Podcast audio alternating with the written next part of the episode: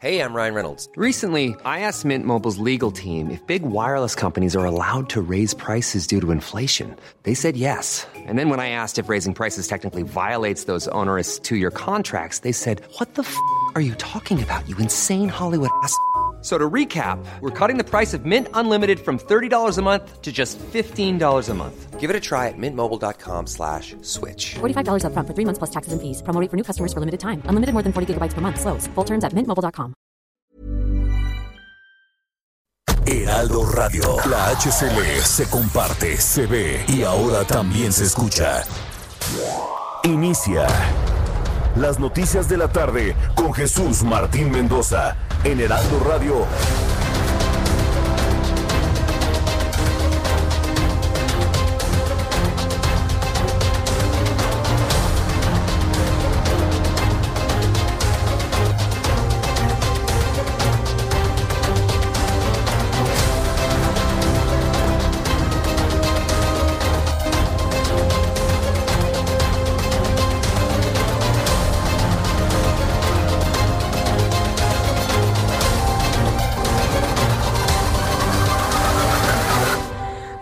La tarde en punto, hora del centro de la República Mexicana. Bienvenidos, muy buenas tardes. Iniciamos el Heraldo Radio. A través de una enorme red de emisoras en toda la República Mexicana, súbale el volumen a su radio, que le tengo la información más importante que ha surgido en México y en el mundo en los últimos minutos. Escuche usted el Heraldo Radio.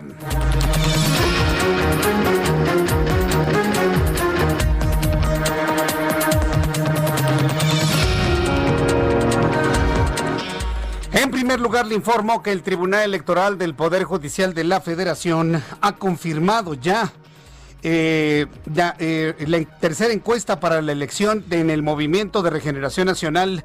El Tribunal Electoral ha desechado impugnaciones contra la encuesta para renovar la dirigencia del INE y confirmó el empate técnico entre Porfirio Muñoz Ledo y Mario Delgado, por el que se establece el procedimiento para la realización de una tercera encuesta para elegir al dirigente nacional del Movimiento de Regeneración Nacional para Morena. Entonces, no hay de otra. No ha ganado Porfirio Muñoz Ledo ni le están reconociendo ningún triunfo en ninguna encuesta. Van a la siguiente, la del desempate, la tercera. La tercera es la vencida. ¿Quién ganará? Bueno, pues eso lo conoceremos más adelante aquí en el Heraldo Radio. Pero por increíble que parezca, por increíble que parezca, hace unos cuantos minutos, mientras usted estaba terminando de comer, quiero informarle que Mario Delgado, el coordinador de la bancada de Morena en la Cámara de Diputados y aspirante a la dirigencia nacional del partido, ha informado que ha sido diagnosticado con COVID-19. Mario Delgado tiene COVID. Se, se hizo la prueba y resultó positivo, por lo que se aisló ante la presencia de síntomas leves, asegura en su cuenta de Twitter. Más adelante le voy a tener todos los detalles de lo que vaya, pues ya es un hecho evidente y clarísimo de cómo se está extendiendo el COVID en todo el país. Y las autoridades de salud nos siguen diciendo que no pasa nada, que ya la libramos, de que no pasa nada. El presidente sigue sin utilizar cubrebocas, igual también el señor Hugo López Gatel.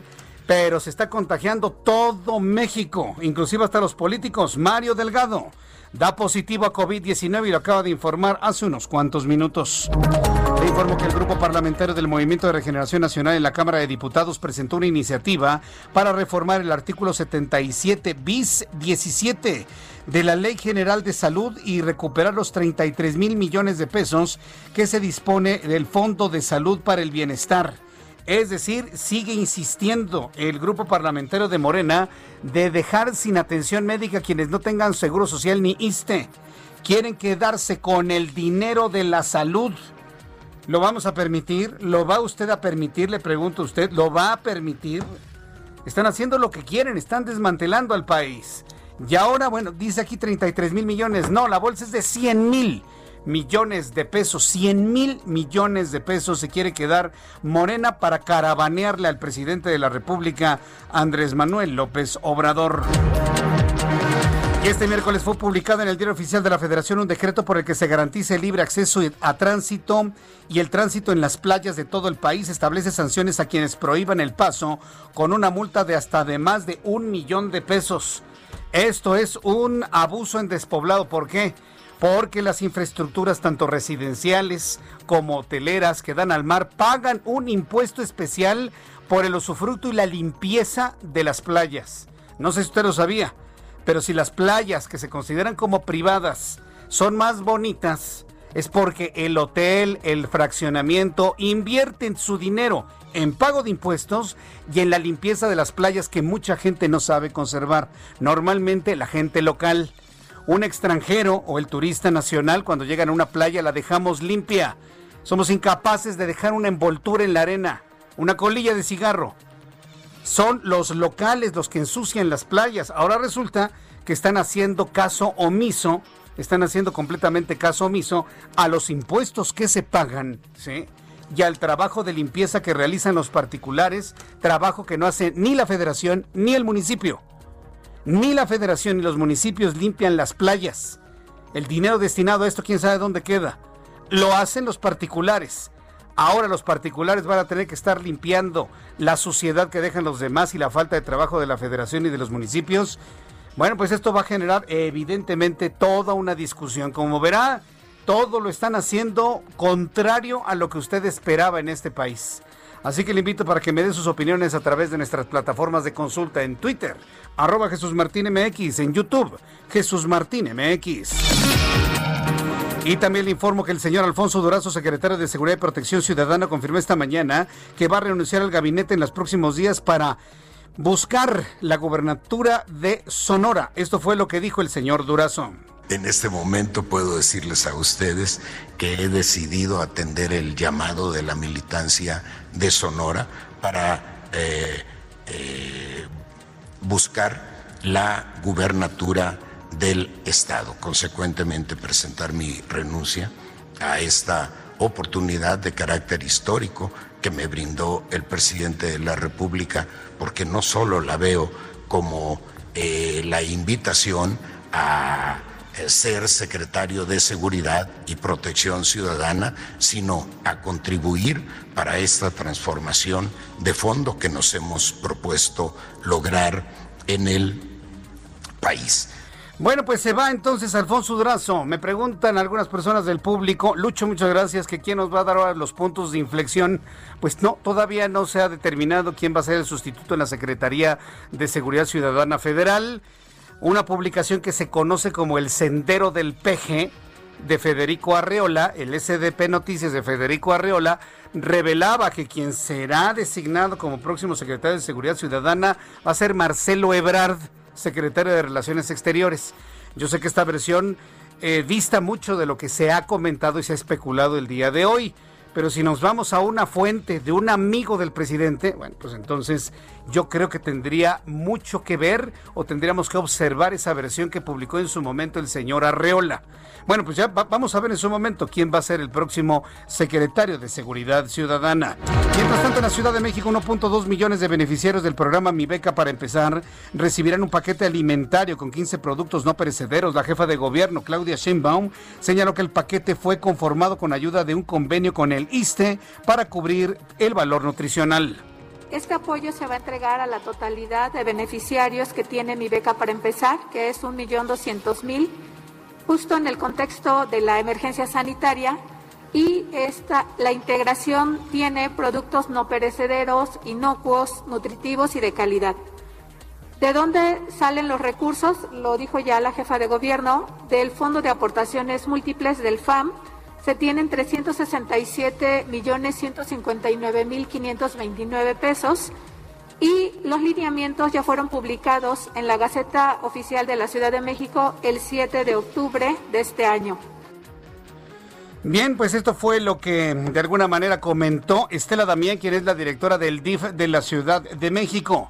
En otro asunto que es importante destacar en este resumen inicial de noticias, Arturo Herrera, secretario de Hacienda y Crédito Público, estimó que la economía mexicana registrará una caída de 8.2% en el primer trimestre del año, en donde aún se verían las afectaciones de la pandemia por coronavirus. Otro asunto importante, ¿se acuerda que estamos en la fase 3 de experimentación con seres humanos con la vacuna del COVID? ¿Qué cree que pasó? Ha muerto el primer voluntario, sí, como lo escuchan, no nada más tuvo alguna reacción negativa, sino que se murió un brasileño que se ofreció como conejillo de indias. ¿O cómo, o cómo lo decimos? ¿Voluntario? Eso es un eufemismo, discúlpenme usted. Se ofreció como un voluntario, voy a dejar el eufemismo para que nadie se ofenda. Se ofreció como voluntario para aplicarse la vacuna contra el COVID-19, la británica, la versión británica, y que se les muere. No saben todavía de qué fue, están averiguando precisamente cuál fue la reacción en el sistema nervioso central de este hombre joven brasileño están investigando hasta este momento sin dar a conocer las razones del fallecimiento del primer voluntario que se somete a las pruebas de, vacuna contra COVID-19 en su versión británica. Las autoridades sanitarias informaron que murió este voluntario con la prueba clínica de la vacuna desarrollada por AstraZeneca en la Universidad de Oxford. El Papa Francisco respaldó las uniones civiles de entre homosexuales en una declaración que aparece en su nuevo documento Francisco, que se estrenó en el Festival de Cine de Roma. El Papa Francisco entonces respalda las uniones entre homosexuales, hombres o mujeres, en una declaración que aparece en su nuevo documental Francesco, que se estrenó en el Festival de Cine de Roma. Son las 6 con 10, las 6 de la tarde con 10 minutos, hora del centro de la República Mexicana. Vamos con nuestros compañeros corresponsales en la República Mexicana. Salud Ignacio Mendíbil desde Durango. Adelante Ignacio. ¿Qué tal? Muy buenas tardes. Te saludo desde Durango, desde la zona norte del país. Y bueno, pues tengo la siguiente información, amigo. Fíjate que el gobernador del estado en rueda de prensa virtual eh, dio a conocer, José Rosaicuro Torres, que ante el rebrote de contagios de COVID en la entidad, se anuncian nuevas medidas para hacer frente a las condiciones que están presionando al máximo al sector salud, iniciando con la reducción del 50% de capacidad del pasaje en el servicio público, tanto de taxis como en camiones. Se obliga a extremar las sanitizaciones de las mismas unidades del transporte público para evitar ser portadores del virus. Se sancionará a quien no cumpla con estas disposiciones. Se reduce el horario de venta de bebidas alcohólicas de lunes a viernes hasta las 9 de la noche en comercios, tiendas de conveniencia. En los restaurantes se les permite una hora más hasta las 10 de la noche. Los domingos en Durango no se venderán productos con eh, contenido alcohólico, cerrados, antros, cantinas, salones de fiestas, terrazas cerrados por todos los próximos 15 días. No se autorizan carreras de caballos, peleas de gallos, eventos públicos, no se permiten fiestas familiares y que no cumpla será sancionado el propietario de la vivienda se giran instrucciones al registro civil para que suspendan los actos matrimoniales hasta nuevo aviso y así evitar fiestas y reuniones. Cerrados los centros turísticos como Villas del Oeste, Paseo del Teleférico, El Pueblito, también los panteones y el servicio público regresa a guardias. Serán los próximos 15 días decisivos para no regresar al confinamiento total, dijo el gobernador, y que se reduzca el número de contagios. De no ser así, pues se tendrán que tomar otras medidas obligatorias. Pidió a los jóvenes no salir de casa para evitar la propagación del coronavirus, ya que en su mayoría de ellos, cuando se contagian, son asintomáticos, pero enferman a sus papás y a sus abuelos que pierden la vida lamentablemente. Así lo dio a conocer en rueda de prensa hoy el gobernador José Rosas Torres aquí en Durango. Correcto, estaremos muy atentos de toda la información que se genera allá en Durango. Muchas gracias, Ignacio. A la orden. Que te vaya muy bien, hasta luego. Pablo Cruz, colaborador del Heraldo de México. Adelante, Pablo, te escuchamos. Muy buenas tardes. ¿Qué tal, Jesús Martín? ¿Cómo estás? Buenas tardes. Te informo que este día Juan Hugo de la Rosa García, alcalde de Nezahualcóyotl, dio a conocer que del 31 de octubre al 2 de noviembre permanecerán cerrados para visitas tanto el Panteón Municipal como el particular Los Rosales, a, lo que, a los que solo habrá acceso para servicios funerarios por cremación o inhumación. Lo anterior dijo con el fin de seguir conteniendo la propagación del COVID-19 y evitar un posible rebrote, ya que en el municipio al momento se han registrado 8.717 casos positivos acumulados. También señaló que se cancelan las caravanas para pedir calaveritas, así como la colocación de ofrendas callejeras, al tiempo que anunció la realización del programa virtual los muertos llegan a NESA 2020, por lo que llamó a la población a celebrar estas importantes tradiciones mexicanas en casa. Destacó también que en el Estado de México continúa en color naranja en el semáforo de riesgos epidemiológicos y que, en, que en los últimos días en el municipio se han vuelto a registrar un ligero incremento en las estadísticas de contagios, por lo que se tomó la decisión de no llevar a cabo este tipo de actividades que son toda una tradición y a la que acuden más de 100 mil personas en su conjunto. Finalmente, subrayó que la pandemia no ha, no ha cedido y que descuidar las medidas para controlar su propagación se corre el riesgo de un rebote y con ello la posibilidad de que más personas se contagien a causa de ese terrible virus. Pues recordó que aún no hay una vacuna pese a los avances en la materia. Esa es la información, Jesús Martín. Buenas tardes. Gracias, muy buenas tardes. Gracias, Pablo Cruz. Esto sucede en Nezahualcóyotl, en el Estado de México. Vamos con Charbel Lucio hasta Michoacán. Adelante, Charbel. Más adelante nuestra compañera Charbel Lucio de Michoacán nos va a informar que prevén solo un tercio de la afluencia turística a Pátzcuaro durante la celebración de muertos.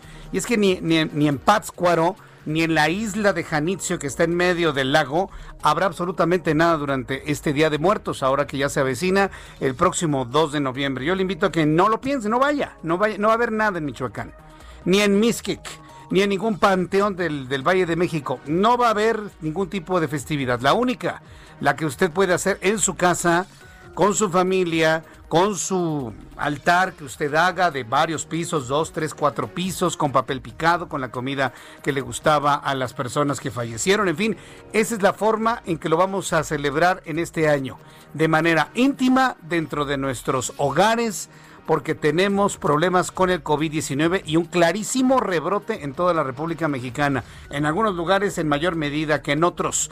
Vamos con nuestros compañeros reporteros urbanos, periodistas especializados en información de ciudad. Vamos con mi compañero Gerardo Galicia. Adelante, Gerardo desde la zona oriente de la capital, Jesús Martín, excelente tarde y tenemos ya bastantes problemas para transitar para nuestros amigos que van a utilizar el anillo periférico. Hay que hacerlo con algunos minutos de anticipación. La recomendación sigue siendo quedarse en casa, pero si necesitan salir, el periférico está avanzando de forma complicada, sobre todo llegando a su cruce con el eje 5 sur y en su entronque con Antezontle, donde nace el eje 3 y el eje 4 sur, muy cerca del CCH Oriente. Es eh, por operaciones semáforos que tenemos eh, conflictos viales. Superando este tramo, el avance mejora si se dirigen a Zaragoza o bien con rumbo a la calzada Ermitis Zapalapa. Y antes checábamos el eje 5 sur, esta vía de momento presenta un avance aceptable, buena opción para poderse mover entre la zona de Gelatao y el periférico, el punto conflictivo llegando al periférico precisamente por los semáforos. Y por lo pronto, Jesús Martín, el reporte. Muchas gracias por esta información, Gerardo. Hasta luego. Hasta luego, que te vaya muy bien. Augusto Atempa, ¿en qué zona del Valle de México te encuentras? Adelante, Augusto.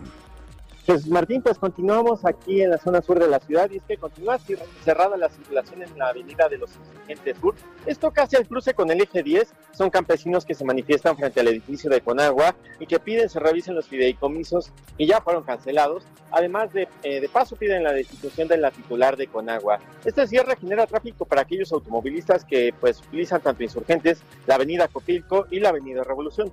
Los uniformados mantienen cortes a la circulación desde Insurgentes y Periférico también, desde el Parque de la Bombilla. Hay que tener eh, alternativas viales como podría ser Periférico para poder circular ya sea al norte o al sur de la ciudad. Hace unos segundos se reabrió la circulación con dirección al sur, pero hacia el norte continúa el bloqueo, un bloqueo que ya tiene más de cinco horas y que amenaza con quedarse en este punto hasta tener un diálogo con las autoridades. Ellos mencionan que podrían durar hasta tres días.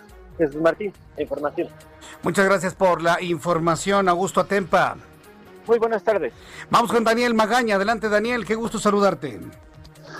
¿Qué tal Jesús Martín? También saludamos con agrado. Bueno, pues también estos mismos integrantes de la Unión Nacional de Trabajadores Agrícolas están bloqueando la zona de la avenida Bucareli. Ellos han desplegado ya pues un campamento en esta zona, así que está cerrado el tránsito vehicular a partir de la zona de la avenida Paseo de la Reforma. Así que bueno, pues hay que tomarlo en cuenta, de preferencia utilizar la zona de Valderas es la vía alterna paralela más cercana para evitar estas complicaciones. Ya posteriormente, bueno, pues volver a incorporarse hacia el eje 1 poniente, la zona de Bucareli, en dirección hacia la zona de la avenida Chapultepec. El reporte Jesús Martín. Muy buena tarde. Muchas gracias por la información. Gracias, Daniel. Continuamos atentos. Continuamos atentos con Daniel Magaña, Augusto Atempa y Gerardo Galicia en nuestro programa de noticias.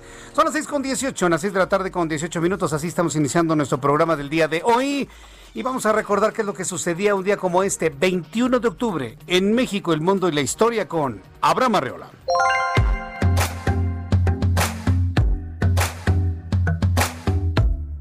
Bienvenidos, esto es un día como hoy en la historia, 21 de octubre.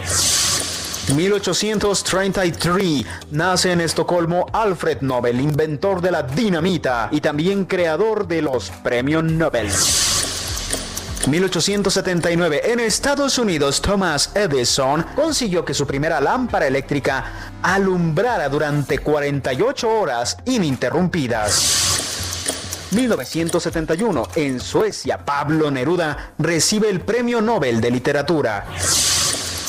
Y 11 años después, en 1982, en Suecia, es Gabriel García Márquez quien es declarado ganador del Premio Nobel de Literatura. Pues claro que sí.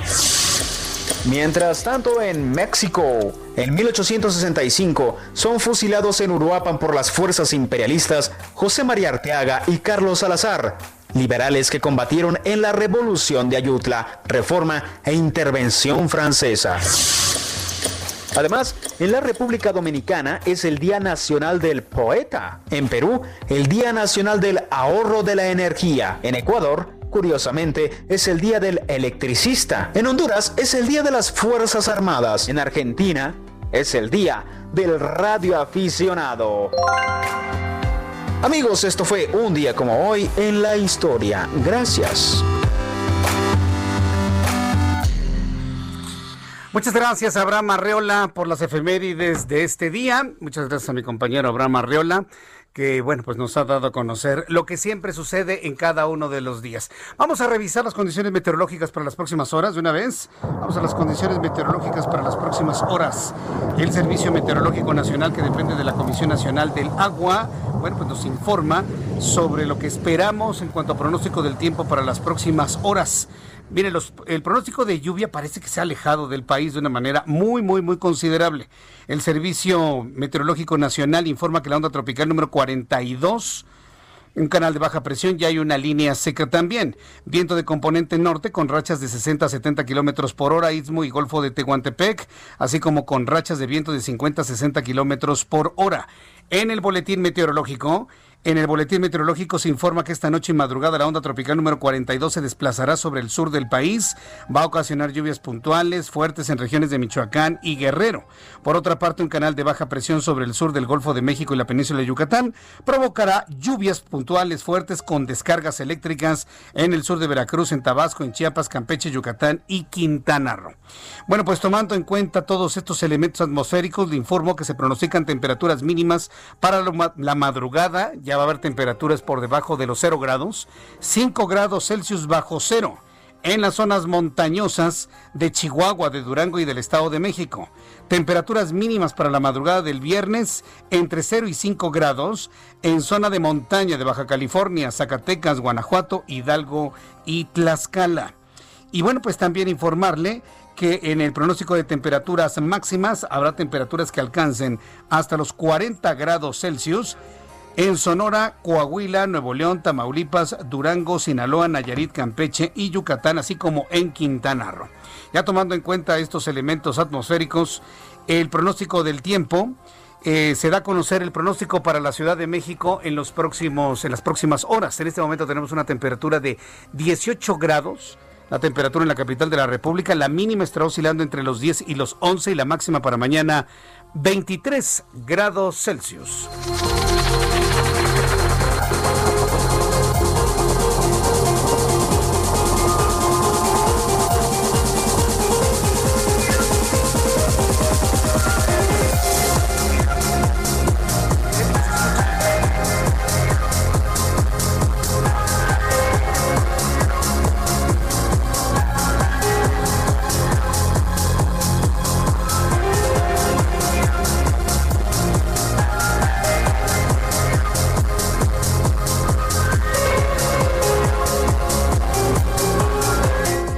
Las 6 de la tarde con 23 minutos, las 6 de la tarde con 23 hora del centro de la República Mexicana.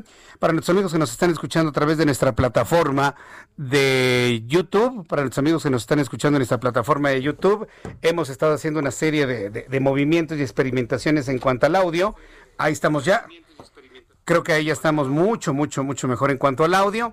Entonces, bueno, pues ya estaremos probando algunas formas para hacerlo mucho más eficiente. Ya, estamos nuevamente, ya estamos nuevamente en YouTube, en el canal Jesús Martín MX, para que usted me siga. Tenemos un chat en vivo. Muchísimas gracias a Lucy, a Verónica Ortiz, muchísimas gracias. Dice, me acabo de quedar sordo, dice Verón, Verónica.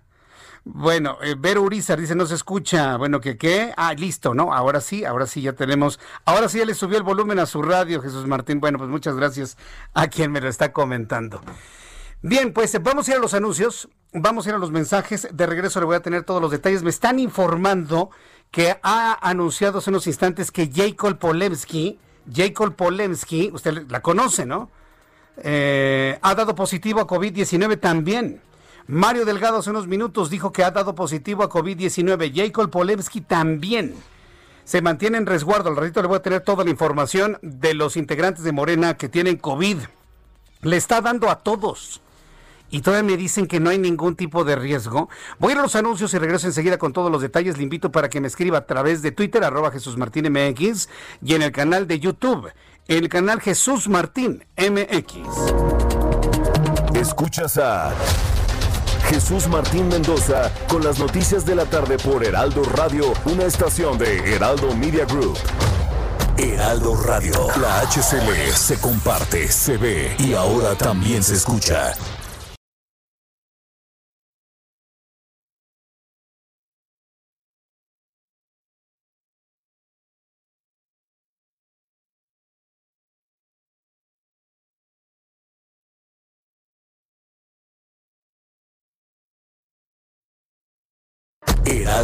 La HCL se comparte, se ve y ahora también se escucha. Escucha las noticias de la tarde con Jesús Martín Mendoza. Regresamos.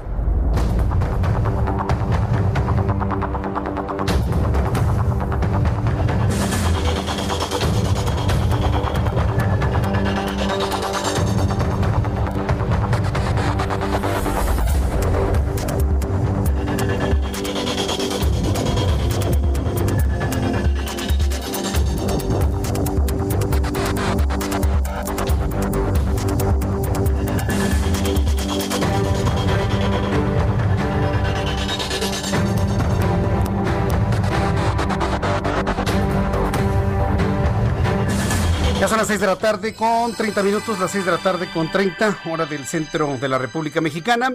Escucha usted el Heraldo Radio, yo soy Jesús Martín Mendoza saludándole en toda la República Mexicana, gracias a nuestros amigos que ya se unen a nuestra plataforma de YouTube en el canal Jesús Martín MX. Bueno, le estaba informando que hace unos instantes acaba de dar a conocer Jacob Polemski que también tiene COVID. ¿Quién falta para que le dé COVID? Eh? Prácticamente todo el mundo se está contagiando. Y dice Elizabeth, se bájale tantito al radio Jesús Martín. Bueno, eh, Jorge, gracias eh, a las personas que me han estado ayudando a, a, escuchar de una manera más clara nuestra transmisión a través de YouTube. Muchísimas gracias, Jorge Pro. Jesús Martín, más al rato te mando los datos COVID. Muchas gracias, Jorge Pro. Sí, vamos a ver cómo se comporta el día de hoy la, la curva, ¿no? Eh, sí, yo también estoy de acuerdo, Eric Enrique, aunque yo pienso que ya, ¿eh? Aunque yo pienso que ya, que ya, ya, ya cursó por ese camino, ¿eh? Yo pienso que ya transitó, nada más que no nos dijeron. Nada más que no nos dijeron. La Sala Superior del Tribunal Electoral del Poder Judicial de la Federación aprobó por unanimidad de votos la realización de una encuesta abierta del Instituto Nacional Electoral. Encuesta, ¿eh? No es un proceso electoral, no son votos es apenas una encuesta para renovar la dirigencia de Morena, en la que quedaron como finalistas y en empate técnico Porfirio Muñoz Ledo y Mario Delgado Carrillo por la presidencia de esa institución política. Entre el 12 y el 13 de octubre, Muñoz Ledo y Jacob Polivsky promovieron juicios contra los resultados de la encuesta abierta dados a conocer por el Instituto Nacional Electoral. El Pleno de la Sala Superior del Tribunal desestimó las quejas por considerar que la encuesta es un ejercicio estadístico y no un proceso de votación aunque entonces no es posible decidir que una consulta equivale a un voto, sobre todo porque se hablaba de una diferencia apenas de cinco centésimas. Pero pues se está aclarando el Instituto Nacional Electoral que la idea de todo esto es hacer una tercera vuelta, un tercer sondeo, una tercera encuesta que podrá determinar quién podría dirigir este partido político, ni más ni menos. Mientras esto lo ha determinado ya el Instituto Nacional Electoral y el Tribunal Electoral del Poder Judicial de la Federación, quiero informar que esta tarde Mario Delgado Carrillo, coordinador de Morena en la Cámara de Diputados y aspirante a la presidencia de Morena, ha informado que dio positivo de COVID-19. Se empezó a sentir mal se hizo la prueba y resultó positivo de COVID-19. En un mensaje a través de Twitter detalló que anoche decidió aislarse tras presentar síntomas muy leves, por lo que se realizó una prueba que resultó positiva de COVID. ¿A dónde habrá ido Mario Delgado para haberse contagiado de COVID? Yo me pregunto, ¿a dónde habrá ido? ¿A un mercado? ¿Se metió al metro? Es altamente probable. Ya sabe que a él le gusta, ¿no? Que luego se disfraza de taxista para ir conociendo las opiniones del público. Exactamente, Orlando, exactamente. A él le gusta andar pues, en el en el taxi y demás, anda en bicicleta precisamente, tiene este contacto con la gente. Seguramente en uno de esos contactos con la gente, pues que me lo contagia, ¿no? No me queda la menor duda que eso finalmente sucedió. El legislador añadió que toda la noche le dio seguimiento a distancia a la aprobación del paquete económico de ingresos. Recalcó que seguirá trabajando y preparándose para lo que viene. Mario Delgado estuvo ayer en el Palacio de San Lázaro en reuniones de trabajo y en la sesión del Pleno, así como en una conferencia de prensa con motivo de la discusión y aprobación de la miscelánea fiscal y la ley de ingresos 2021. A ver, si Mario Delgado ayer estuvo en la Cámara de Diputados y en una conferencia de prensa, podría suceder lo mismo que en Baja California con la boda, ¿se acuerdan, no? La boda que se realizó el fin de semana y que provocó la enfermedad de 100, hoy se habló de 150 personas enfermas de COVID. A ver cuántos legisladores resultan ahora contagiados con COVID-19. Si Mario Delgado tiene el COVID, estamos a unos días de que se empiecen a declararse enfermos más legisladores y asistentes a la conferencia de prensa de Mario Delgado. ¿Quién fue la conferencia de prensa de Mario Delgado? Eh? Algunos deben estar más que asustados, ¿eh? se lo puedo asegurar. Pero bueno, el legislador está bien. Mario Delgado dice que tiene síntomas leves, que está en resguardo y muy pendiente de lo que sucede. Mario Delgado invitó a Yekol Polemski a sumar esfuerzos a través de una carta que envió a la exsecretaria general, luego de mencionar que los resultados en Hidalgo y Coahuila no son nada alentadores y contextualizando en las próximas elecciones federales en las que se tendrá que refrendar el apoyo al proyecto del actual presidente. Delgado pide a Polemski que se sumen esfuerzos para fortalecer a ese partido político. Sé que acompañado de tu experiencia y solidaridad podremos reconducir nuestro movimiento y lograr un México más justo e igualitario. Te invito a que caminemos juntos, compañera, le dice Delgado a Jacob Polemski. Ese es el punto que a mí en lo personal me llama la atención de un Mario Delgado. Morena, como partido de izquierda, pues vamos a tener que coexistir con él definitivamente, o sea, ni crea a quienes no les gusta Morena, vamos a tener que coexistir con Morena como en su momento sucedió con el PRD. Pero ¿cuál es el camino que tiene que transitar Morena? Pues el mismo que transitó el PRD. O el PRD se modernizaba, o el PRD se abría o moría. Y en, en la misma disyuntiva está Morena. O se abre, se moderniza, dialoga y se vuelve un partido más inteligente, más que visceral y reactivo, o muere el partido porque visceral y reactivo únicamente dependen de López Obrador. Cuando López Obrador ya no sea presidente de la República y ya no sea un ente político activo, ¿qué va a hacer Morena? ¿Desaparecer? Tiene que volar con ala propia. Y el único que puede hacerlo es Mario Delgado. Ve usted cómo está invitando a la unidad dentro del partido. ¿Qué ha dicho Porfirio Muñoz Ledo? Que él quiere sacar a todos los que no tienen nada que ver con Morena y ha incluido inclusive al propio secretario de Relaciones Exteriores, Marcelo Ebrard. Los discursos son diametralmente opuestos.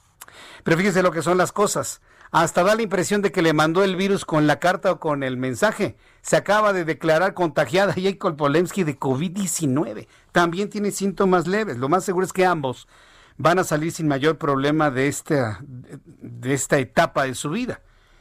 Pero note usted cómo se extendiendo el COVID, cómo se extiende el COVID. Mañana en el Heraldo Televisión le voy a tener todos los detalles de COVID también, al igual que en la radio. Al igual que en la radio. Vamos a tener toda la información de COVID, datos, números, avances, gente contagiada. No vamos a permitir que nadie nos calle en cuanto a la información de COVID se ha estado generando últimamente en nuestro país. Entonces, y sobre todo cuando estamos ante un clarísimo rebrote, aunque no le llamen rebrote, cuando usted ve una curva así, en meseta, y luego que va para arriba, ¿qué es? Pues una curva para arriba, Jesús Martín, pero no es rebrote. Bueno, está bien, como quieran verlo. Pero finalmente así está sucediendo. Son las 6 de la tarde con 38 minutos, tiempo del centro de la República Mexicana. En cuanto tenga más datos del estado de salud, tanto de Mario Delgado como de Jacob Polemski y de otros políticos que se estén contagiando, por supuesto, le daré a conocer aquí en el Heraldo. También informo que la bancada de Morena en la Cámara de Diputados presentó su iniciativa de reformas a la Ley General de Salud con el objetivo de disponer dinero del Fondo de Salud para el Bienestar, antes Fondo de Protección para Gastos Catastróficos, e integrarlos a la Ley de Ingresos 2021. Están desesperados por conseguir dinero. Están desesperados porque no les va a alcanzar el dinero que están presupuestando, están visualizando para la ley mm, del año 2021. Y ahora le van a quitar dinero a la salud. Nada más para que vea usted el despropósito. Se, para que vea que alguien nos está mintiendo. Le voy a poner este ejemplo. ¿Cuál es el argumento que están dando los legisladores para cancelar los fideicomisos? Que el dinero a dónde se va a ir? A proyectos de salud. Pero ¿qué es lo que están haciendo con el, con el Fondo de Salud? Para gastos catastróficos en salud, se lo están quitando. Entonces, ¿el dinero de los fideicomisos es para fortalecer la salud o para fondear programas sociales de compra de voto? Sí, compra de voto, sí lo dije. Si alguien está de acuerdo con, con eso, de que es una compra de voluntad, es una compra de votos, que me lo diga y que me lo compruebe. Es que hay mucha gente pobre en el país. Sí, sí, sí, por supuesto. Yo le puedo decir a esa gente pobre, toma el dinero y vota por quien tú quieras. ¿eh?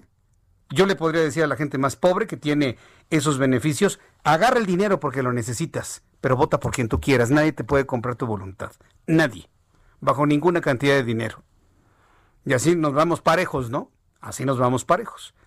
Por un lado nos dicen 68 mil millones de fideicomisos para reforzar gasto en salud. Pero al Fondo de Salud le están quitando todo el dinero. ¿Qué es lo que usted entiende? Pues claro, que están fondeando lo que no van a poder recaudar en el 2021. Así de claro y así de sencillo. Están fondeando lo que no van a poder recaudar durante el año 2021 y le digo algo, no les va a alcanzar. Y no es un mal deseo, no es un deseo de que les vaya mal, es un diagnóstico claro de cualquier persona que en materia de finanzas generales tenga dos dedos de frente. No les va a alcanzar. Desmantelaron fideicomisos, desmantelaron fondo de salud, desmantelaron lo que usted me diga, la modalidad 40 y varias cosas para obtener dinero, unos 200, 250 mil millones de pesos, y no va a ser suficiente. Y por otro lado, todo estará desmantelado. Es verdaderamente grave. ¿eh? El Partido Acción Nacional acusó que Morena está aferrada a desaparecer el Fondo de Salud para el Bienestar, pues ahora quieren aprobar un transitorio en la Ley de Ingresos de la Federación 2021 que permita al gobierno disponer Primero de 33 mil millones de los 97 mil millones que concentra dicho fideicomiso y que sirve para atender enfermedades crónicas como tratamientos contra el cáncer en los niños. ¿Qué hacemos con esto? Eh? Y mire, los, los que votaron por Andrés Manuel López Obrador y por ellos, díganme ustedes, ¿qué vamos a hacer? ¿De verdad están de acuerdo en que ya no haya dinero para nada de eso? que usted vaya a un hospital del sector salud argumentando el, seguro popular, ahora se llama el, este, el hospitales de bienestar, le diga, no, pues ¿sabe qué? Es que ya no hay medicamento, ya no lo podemos atender. Va a tener que irse a un particular. No que primero los pobres, no que primero los pobres, es pregunta, ¿eh? No que primero los pobres. Primero los pobres, déjales el dinero de salud porque se van a ir a atender sus enfermedades. Porque aparte, es un sector de la población que se enferma muchísimo. Toda la sociedad mexicana nos enfermamos, todos nos enfermamos. Pero por alguna razón, las peores enfermedades, las peores tragedias de salud suceden precisamente en los sectores más desprotegidos donde la familia, el padre no, o la madre no tienen un seguro social y tienen que ir a lo que antes era el seguro popular, y ahora le van a quitar el dinero a eso, de verdad no entiendo qué están haciendo. ¿Y sabe qué es lo peor de todo? Que esto que le estoy diciendo lo han dicho los partidos de la oposición, pero quedaron tan empequeñecidos en la votación de 2018 que así nos digan discursos conmovedores como sucedió con el senador eh, Madero, ahora que iban a desaparecer los fideicomisos. Conmovedor el, el discurso del senador Madero lleno de razón, lleno de lógica, pero no sirvió de nada. Porque en las legislaturas como en el fútbol se gana con votos o con goles, no con buen juego, con buenos discursos. Entonces los discursos podrán tener toda la lógica del mundo, pero no son votos. Y hoy hemos visto con toda preocupación cómo la oposición no puede hacer equilibrios que son urgentes, necesarios para, para evitar siguientes desmantelamientos de estructuras del país. Decía el senador Madero, cada fideicomiso, cada fondo era un triunfo en la lucha de diversos grupos. Fue un triunfo en la lucha de deportistas, de creadores, de cineastas, de investigadores, de tecnólogos. El discurso precioso, pero nada de eso movió la orden de López Obrador a sus subordinados, en, tanto en la Cámara de Diputados como en la Cámara de Senadores. ¿Por qué le digo esto? Para que después del año 2021 nos dejemos de discursos bonitos y podamos equilibrar las cosas en la Cámara de Diputados y Senadores con votos. Y la única persona que puede hacer ese cambio es usted con su voto. Nada más, ni nada menos. Vote por quien quiera. Yo no le voy a decir por quién votar. Lo único que le quiero decir es visualice lo que está pasando. Morena al estilo del PRI de los 60, de los 70, que arrollaban con todo, con mayorías, igualitos. La única forma que puede encontrar el cambio no va a ser un partido, un político o una política, va a ser usted con su voto en el año 2021. Lo estoy invitando a votar, a votar por quien quiera. Nada más le pido una cosa, por favor haga un voto inteligente que equilibre las cosas, nada más. Nada más. Para evitar que un solo hombre siga haciendo lo que le venga en gana, amedrentando a sus diputados y sus senadores para que hagan su, voluntad y voten así completamente a ciegas. A mí me da mucha pena, pero el Senado de la República se convirtió en una, lo que no quería Ricardo Monreal, una oficialía de partes. En eso se convirtió el Senado. Y perdón que se los diga, pero es la verdad. Fueron solo una oficialía de partes. Vamos con nuestro compañero Misael Zavala, reportero del Heraldo Media Group. Y para que vea y para que redondeemos esto, finalmente, ¿cómo quedó todo el, tema de los fideicomisos, Misael? Jesús Martín, buenas tardes, buenas tardes al auditorio. Pues después de 13 horas de discusión en alterna de la antigua casona de Jicotencatl y sin cambio alguno en la minuta, el Pleno del Senado pues consumó la eliminación, como bien lo comentas, de 109 fideicomisos, por lo que ahora pasa al Ejecutivo Federal para que entre en vigor y se tiene ya esta bolsa de 68.400 millones de pesos para que puedan ser usados para el próximo año. A pesar de pues, las protestas que se registraron eh, y bajo la custodia de 300 policías capitalinos que, se está, que estaban resguardando en la antigua casona de Jicotencatl para evitar eh, pues que bloquearan los manifestantes, las víctimas de violencia, los investigadores, el trabajo legislativo, pues se sepultaron esos fideicomisos con 64 votos a favor de Morena, del Partido Verde y del PES, así como 39 en contra del PAN, del PRI, del PRD, de MC y del PT, así como el voto del morenista Germán Martínez. Eh, bueno, esto ya se fue avalado en lo general y en lo particular y eh, debido a que este dictamen ya había sido, esta minuta de dictamen ya había sido aprobada en San Lázaro, ahora pasa al Ejecutivo Federal pues para que sea eh, publicado en el diario oficial de la Federación y a su vez ya entre en vigor. Durante el debate, las bancadas de Acción Nacional, del PRI, de Movimiento Ciudadano y hasta el PT, así como te comentaba Germán Martínez, mostraron su rechazo a la minuta y registraron más de 100 reservas, por lo que el debate se alargó durante toda la madrugada. Los senadores de Morena pues no se mantuvieron en su argumento de que se eliminan todos estos fideicomisos para que se acabe la corrupción y que los apoyos lleguen directo a los beneficiarios sin intermediarios. Los fondos y fideicomisos que más causaron debate fueron los referentes a desastres naturales, protección a víctimas de violencia, los de ciencia y tecnología, el Fidecine y de financiera rural, eh, y bueno, en algunos momentos, pues los senadores eh, del PAN endurecieron el discurso. Por ejemplo, estuvo el caso de la legisladora Marta Márquez de Acción Nacional, quien señaló a los morenistas de que lo importante pues no es cambiar de amo, sino dejar de ser perro. La senadora, el senador Gustavo Madero criticó que no que no se hizo un análisis individual del, del golpe a los 109 fideicomisos, él lo calificó como un machetazo en lugar de una operación de bisturí que bien pudo haber hecho el gobierno federal lo cual calificó esto como un acto de corrupción y eh, textualmente dijo que se negaron eh, los de Morena al Parlamento abierto porque pues se tiene un presidente autoritario y un partido de Morena pues prácticamente domesticado Eh, esto eh, alrededor de las 8 de la mañana eh, se votó ya en lo particular y pues quedó concluido ya este proceso legislativo que elimina estos 109 fideicomisos, Jesús Martín. Correcto, pues RIP. RIP a los fideicomisos. Muchas gracias por la información, Misael Zavala. Gracias, Jesús Martín. Gracias a la auditoria. Gracias, que te vaya muy bien. Hasta luego. Bueno, pues esto es lo que sucedió en el Senado. Mira, ya ni darle vueltas, ¿eh? eh vamos a tratar de adaptarnos con lo que tenemos actualmente enfrente. Quiero informarle que hoy Mario Delgado anuncia que tiene COVID-19. Jacob Polemski tiene COVID-19. Hace unos instantes, la senadora de la República, Guadalupe Saldaña Cisneros, Lupita Saldaña por Baja California Sur, anuncia que ha sido diagnosticada con COVID-19 asegura que se hizo una prueba ayer por la mañana, le acaban de entregar los resultados, ha resultado positiva. Me encuentro bien y aislada siguiendo las recomendaciones médicas respectivas. ¿Cuántos legisladores más tendrán COVID?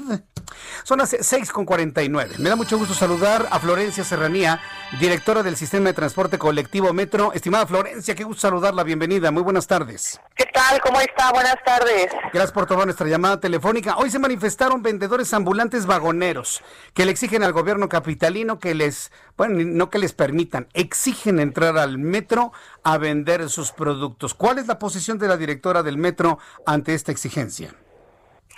Bueno, creo que mm, el metro antes de COVID y después de COVID tiene, es otro, definitivamente. Yo no me imagino a partir de hoy, en un futuro ni mediano, que la gente, por ejemplo, no use cubrebocas para entrar al metro. Eso ya es una parte de nuestra realidad como lo es también que no me imagino que el metro pueda permitir gente gritando, vendiendo y transaccionando bienes y monedas, poniendo en riesgo a los usuarios. De verdad, no lo imagino. Entonces, em, pues la posición del metro es esa, es ante todo los usuarios y no puede, ese, ese modus de operación de los vagoneros fue el pasado.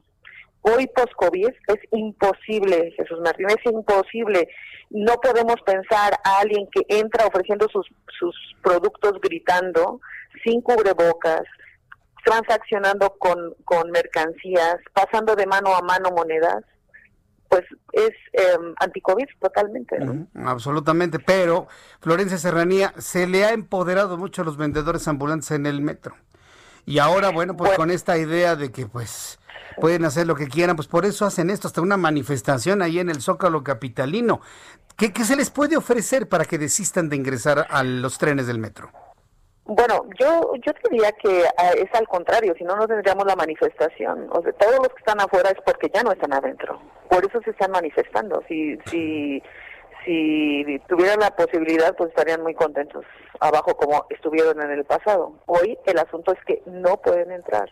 Entonces creo que mm, existen, tienen una forma de trabajo que pues es una forma de manutención y tenemos que atenderlo desde otro punto de vista, haciendo conciencia, viendo cuáles son sus competencias, cómo podemos ofrecer algo distinto como sociedad a unos, eh, a un, pues, a, a una forma de ganar dinero que hoy por hoy ha desaparecido porque no es posible más, ¿no? Entonces, yo lo que propondría es revisar qué otras formas existen para que se puedan integrar a una vida laboral, pero no gritando, no vendiendo dentro de los vagones, eso sí creo que no es posible. Ahora, hay que atender el asunto. ¿qué, le ha dicho la jefa de gobierno sobre esta exigencia? Porque qué difícil es encontrar equilibrios, ¿eh? qué le ha comentado la jefa de gobierno? No, bueno, eh, no no hemos comentado nada, ¿no? Yo creo que para el para el metro el asunto de los vagoneros es un asunto diario de operación, diario, cotidiano, todos los días. lo sacamos de un lado y entran por otro. Creemos que la única forma de resolver al 100 este este modo de operar es atendiendo la raíz del asunto, que es lo que hace la jefa de gobierno con los programas sociales, con la integración a, pymes o a vida laboral o con la Secretaría de Economía, pues no es un asunto que podamos resolver eh, de un día para otro.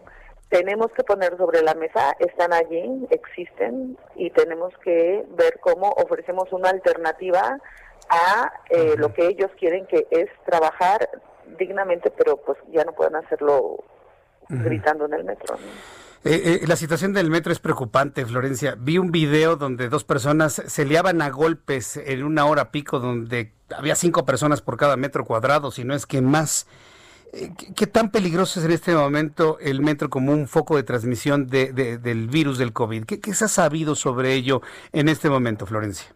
Mira, eh, existen ya algunos artículos al respecto en donde, eh, bueno, es claro que el COVID existe, está en todos lados y por eso la obligatoriedad del uso de la mascarilla en el metro, ¿no? Es el del cubrebocas.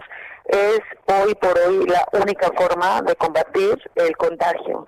Y sí quiero decir también que eh, somos de los primeros metros en el mundo que implementamos obligatoriamente el uso de cubrebocas y que al día de hoy, si tú ves hasta el video, el 100% de los usuarios lo traen. Hemos hecho muchísimas campañas porque se use. Empezamos porque se usara primero y se usaba en la garganta, se usaba debajo de la nariz y hoy todos lo usan, lo usan apropiadamente y creo que es un asunto de conciencia. El asunto si hay un contagio dentro del metro lo estamos estudiando y, traemos sensores en algunos trenes para determinar si, si traemos eh, el, el virus dentro de los vagones eh, lo que nosotros hemos em, detectado es que la ventilación en los en los vagones es muy, alta ahora porque nos aseguramos que todos los vagones vayan abiertos.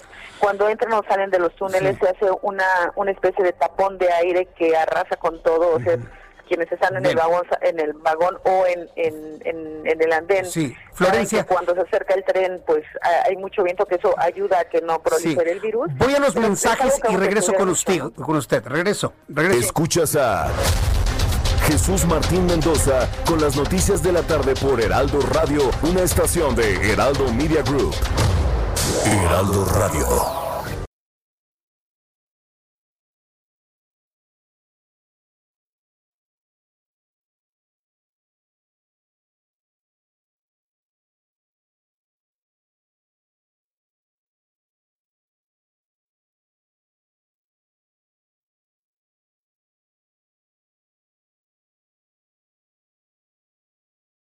Heraldo Radio. Escucha las noticias de la tarde con Jesús Martín Mendoza. Regresamos.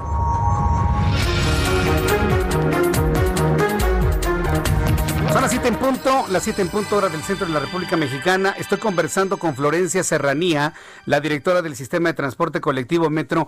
Usted que me escucha en otras partes del país, en la República Mexicana, eh, estos comentarios también son de su interés cuando nos visite, pues ya sabemos que la elección de transporte en la Ciudad de México es el metro.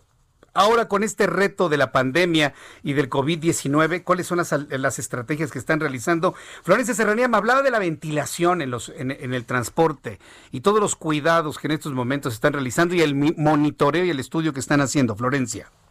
Sí, mira, todos todas las semanas nosotros tenemos una reunión con todos los metros del mundo en donde discutimos las estrategias que se están tomando en cada uno de los sistemas y em, hay un consenso todavía, no probado, quiero decirlo, pero que se está estudiando en todos los metros, incluyendo este, en donde pareciera que el contagio, el nivel de contagio que inicialmente se creyó de un artículo que salió del Metro de Nueva York no es el que se pensaba. Y esto es debido a los niveles de ráfagas, digamos, de, de, aire que se generan en la entrada y salida de los trenes de los túneles. Entonces, lo estamos estudiando, por supuesto lo vamos a dar a conocer. Por lo pronto lo que estamos haciendo muchísimo con los usuarios es dosificaciones en estaciones terminales para que la gente lleve gel, eh, lleve cubrebocas, tomamos temperatura. Entonces, pues estamos tomando la mayor eh, cantidad de acciones que podemos para dar conciencia al usuario de que se tiene que proteger. La máxima protección, como te decía, es el uso de cubrebocas. Y otro asunto con relación a el nivel de saturación de los trenes, es muy claro que conforme va cambiando el semáforo de la ciudad y se van abriendo nuevas actividades eh, económicas, pues obviamente la gente va a viajar más y, y, va a viajar en el metro y el metro es un sistema masivo. Nosotros no podemos pensar que, la gente va a poder guardar su sana distancia en el metro. Eso quisiera que quedara muy claro hacia el usuario, es imposible. Nuestro metro siempre ha ido sobresaturado porque somos muchos los que viajamos en el metro. En un día normal, 6 millones de personas. Hoy estamos en 2.5 millones de personas, más que muchos otros eh, metros del mundo a capacidad total. Pero lo que sí podemos hacer es que los usuarios lleven su cubrebocas y tengan la conciencia que manteniendo eh, el cubrebocas puesto, bien puesto, no hablando, no gritando, no comiendo, no hablando por teléfono, van a evitar de una forma muy sustantiva el contagio. Entonces, eso es lo que te tendría que decir, que los usuarios sepan que pueden viajar tranquilamente en el metro si siguen eh, unas medidas muy básicas de higiene y de protección.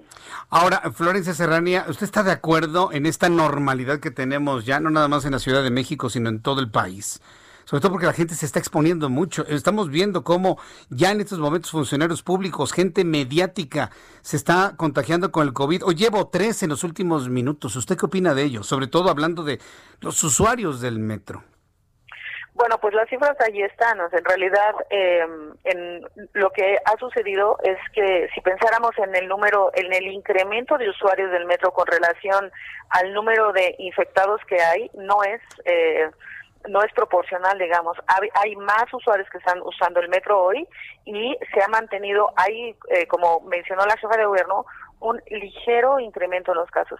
Miren, si me permiten, me gustaría eh, comentarles lo que nosotros monitoreamos todo el día, todos los días a nivel trabajadores, porque al final yo tengo una muestra de 50 mil eh, trabajadores y derechohabientes a los cuales el metro les da un servicio médico y les puedo decir lo que veo que pues es una muestra interesante si quisieran conocerla. Nosotros empezamos como todos con unas medidas muy extremas desde el primer día que se detectó la pandemia aquí en el metro el uso de cubrebocas fue obligatorio para todos los trabajadores. Tenemos exhortos a quien no lo usa. Hoy el 100% de nuestros trabajadores lo utilizan y tuvimos y estuvimos en el mismo pico de la ciudad. Entonces sí somos un, termómetro muy claro de lo que sucede aquí en el metro, sucede en la ciudad. Nosotros tenemos un sistema georreferenciado de qué es lo que sucede con nuestros trabajadores, en dónde viven, en dónde viajan, en dónde trabajan, etcétera. Y puedo decirles que la mayor parte de los contagios que nosotros tuvimos en el metro fue comunitario. ¿Qué quiere decir? Que fue en sus comunidades. Les puedo decir las colonias que, que hoy están focos rojos en la ciudad. Entonces, creo que eh, hoy va quedando más claro. Al principio había mucho desconocimiento acerca de la forma de contagio del virus. Hoy es muy clara la forma de contagio. Es no puedes estar en lugares cerrados, no puedes estar en convivencia con mucha gente, hablando, gritando, etcétera. Y eso es lo que nosotros hemos ido monitoreando. ¿Qué les puedo decir yo de los últimos 15 días?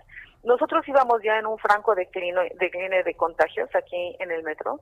Teníamos eh, aproximadamente de un universo de 50 mil uh derechohabientes y trabajadores, eh, llegamos a tener hace dos semanas y media 10 hospitalizados. 10, que eso significaba ya que íbamos muy a la baja. Y de repente, la semana pasada nos empezó a subir, llegamos a 20. Y hoy amanecimos ya con, con 13. Entonces, hubo un pico, bajamos. ¿Cuál es la diferencia que yo veo de todo lo que hemos estado monitoreando desde el principio? Que hoy eh, traigo una persona en terapia intensiva, una sola, de todos los hospitalizados de los últimos 15 días. Y no traigo fallecidos en el mes de octubre. Entonces, al parecer, eh, creo que eh, pues esto esto existe, no tenemos una vacuna, tenemos que cuidarnos muchísimo, tenemos que ir al hospital en cuanto tenemos el primer síntoma, eso es algo claro para nosotros. Todos aquellos que llegan con síntomas y dan positivo a su prueba, la, la mayor parte de ellos, de 594 contaminados que hemos tenido en el metro, tenemos el mayor índice de, de, curados, ¿no? Eso yo creo que es lo que nosotros estamos apostando.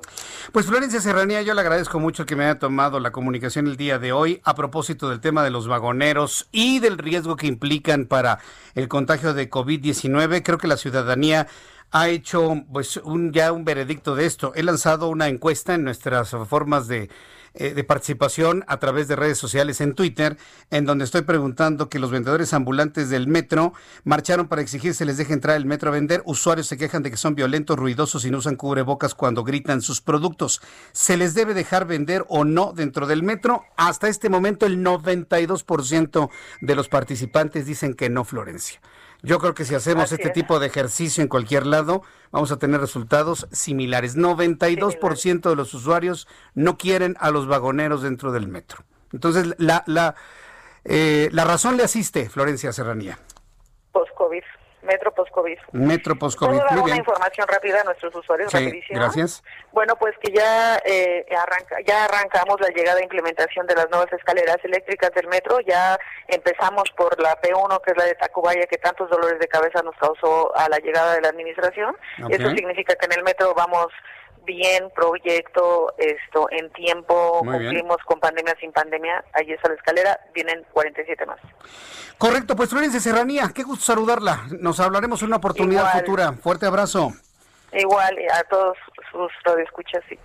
Buenas tardes. Muy buenas tardes. La directora del Sistema de Transporte Colectivo Metro, Florencia Serranía.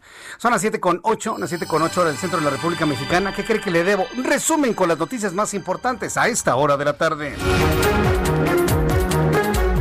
Le saluda Jesús Martín Mendoza a través de una enorme red de emisoras en toda la República Mexicana. Le presento un resumen con lo más destacado a esta hora de la tarde. Gustavo de Hoyos Walter, presidente de Coparmex, concluirá este diciembre su gestión al frente de la Confederación Patronal de la República Mexicana, siendo reemplazado por José Medina Mora y Casa. Coparmex inició el pasado 30 de septiembre el proceso de renovación de su presidencia nacional. Mora y Casa fue el único que registró su candidatura el pasado 6 de octubre, siendo postulado por el Centro Empresarial de Jalisco. Hay que recordar que Gustavo de Hoyos Walter ha presentado el movimiento Sí a México, un movimiento social que tiende a ser un movimiento político. Ya tendré oportunidad de platicarle con más detalles cómo va a funcionar una de las expresiones ciudadanas más importantes que aglutinan a una buena parte de la oposición en México.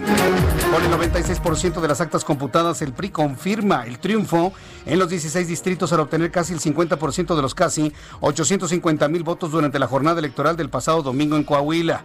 El cómputo que inició a las 8 de la mañana de este miércoles implicó el cotejo de 2.135 paquetes electorales, el 56% de los 3.841 debido a inconsistencias o llenado equivocado en las actas.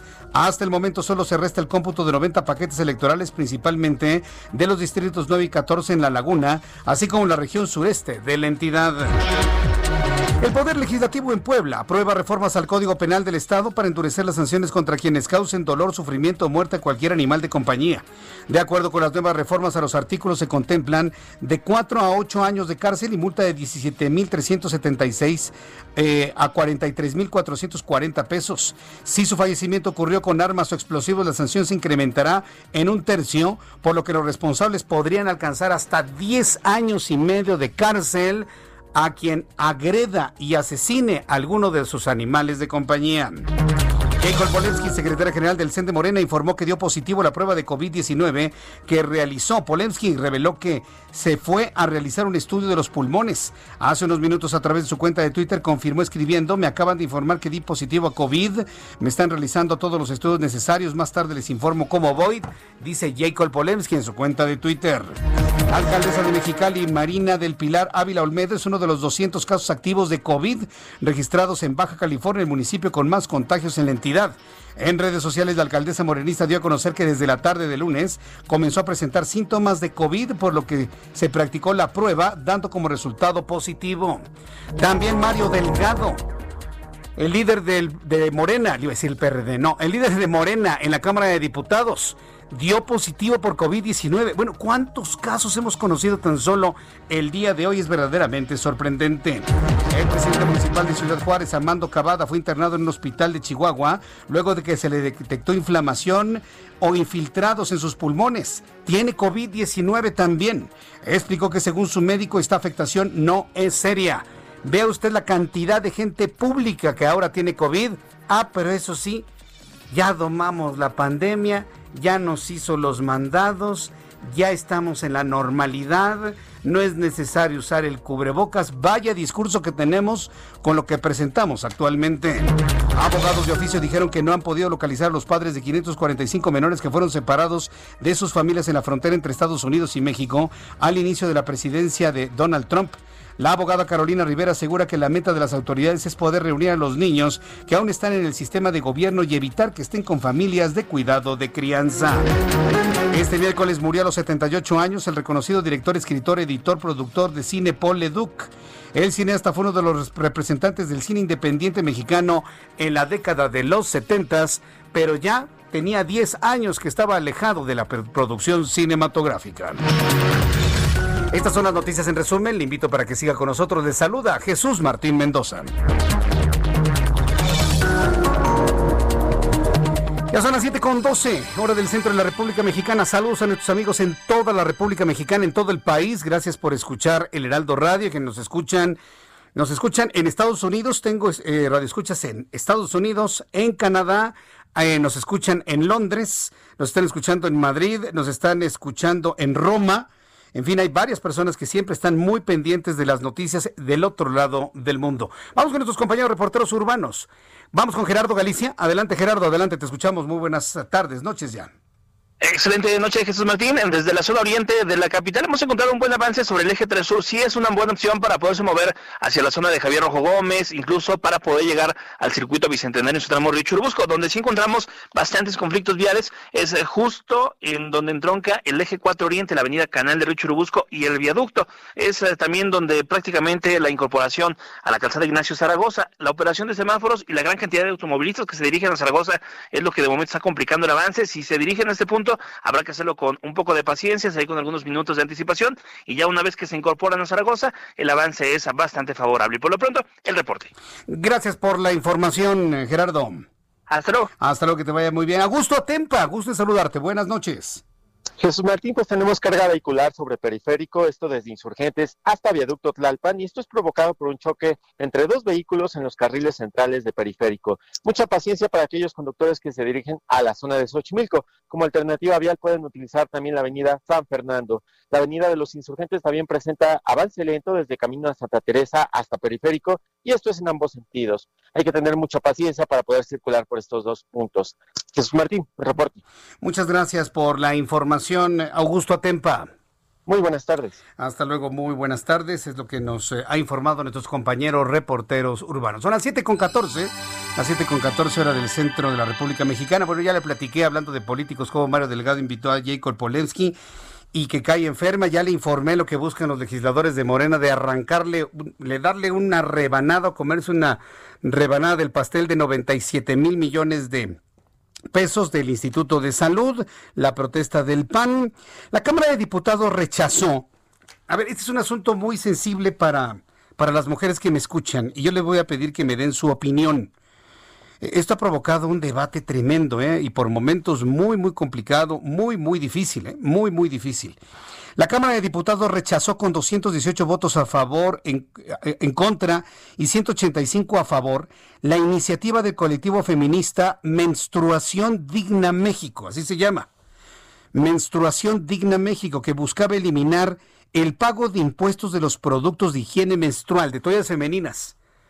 Todo lo que tiene que ver con las toallas femeninas, tampones y todo aquello que está dedicado a la higiene personal en el tiempo de la menstruación, bueno, pues quitarle el IVA, quitarle los impuestos.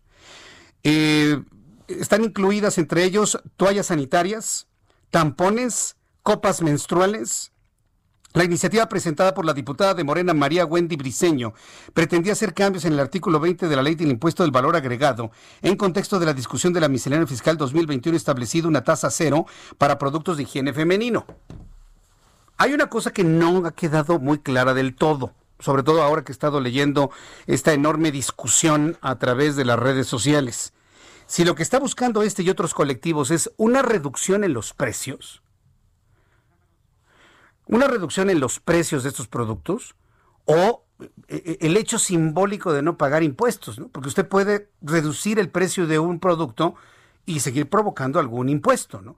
Sobre todo porque los, eh, las toallas femeninas, los tampones, están confeccionados de un material similar a todos los protectores para adultos mayores, a los protectores para bebés, eh, el papel higiénico. Por ejemplo, había una discusión, alguien que decía, bueno, si quieren que se les quite el impuesto a esos productos, pues también que se lo quiten al papel higiénico, al papel de baño y a todo tipo de protectores para menores de edad y para adultos mayores. Y todo tipo de higiene personal, entonces les quitamos los impuestos. Pero fue una negativa total. ¿Sabe cuánto representa en materia de ingresos impositivos el IVA, el impuesto al valor agregado en todos estos eh, artículos de higiene femenina?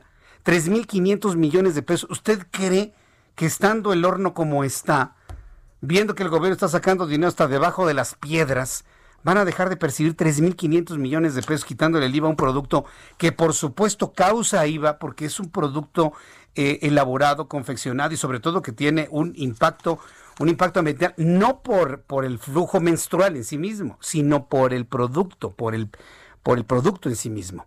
Lo arrojan, hay personas que arrojan esto y otro tipo de productos en, en, el, en los drenajes, se tapan, bueno, tienen un impacto importante. El producto en sí mismo, usado o no usado, usado o no usado, como sea. Y evidentemente esa fue una de las argumentaciones para no quitarle el IVA, además de que no, no procedía. Ha sido una discusión muy compleja. ¿eh? Ahora, una propuesta. Si de lo que se trata es disminuir el precio de los productos, hay que pedirlo a las empresas que lo producen. Ver si de alguna manera pueden entrar en promociones, por ejemplo, dos por uno. En la rama de la medicina se puede. Hay varios laboratorios con algunos medicamentos especializados, se lo digo porque yo consumo uno. Sí. Eh, era tan caro y tan elevado precio, pero tan importante para la salud, que el laboratorio que lo confecciona decidió pues vender dos cajas en lugar de una, por el precio de una. Entonces podríamos pensar que las empresas que elaboran todos estos productos de higiene femenina puedan incluir dos productos por el precio de uno. Y eso resulta hasta más benéfico. Le quitan problemas de inventario a la empresa. Y además, en resultados económicos es mucho más conveniente que reducir un 16% de IVA.